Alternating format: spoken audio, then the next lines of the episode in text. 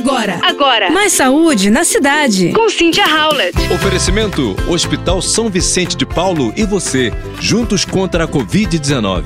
Ninguém pode negar que uma boa massagem ajuda a aliviar dores musculares causadas por exercícios, contusões e torções menores. Mas os benefícios da massagem vão muito além de apenas o bem-estar. Isso mostra uma pesquisa liderada por cientistas da Universidade de Harvard, nos Estados Unidos.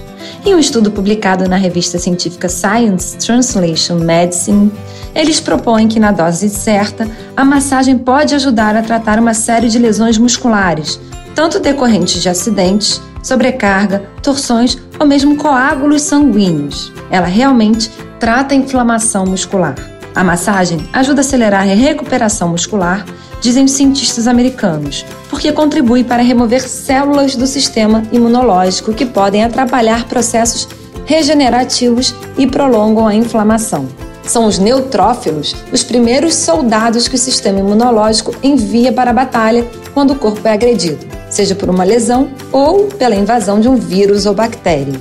E essas células agem depressa e liberam substâncias para atacar o problema. Mas isso gera inflamação, dor e desconforto.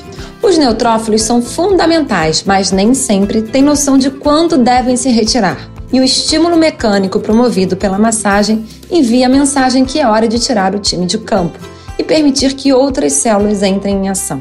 O estudo deixa claro que massagem de fato ajuda e que a porta está aberta para o desenvolvimento de métodos terapêuticos mais aperfeiçoados. Com mãos mágicas, é possível se fazer milagres e muitas vezes substituir remédios e suplementos. Então, já marcou essa mensagem para hoje?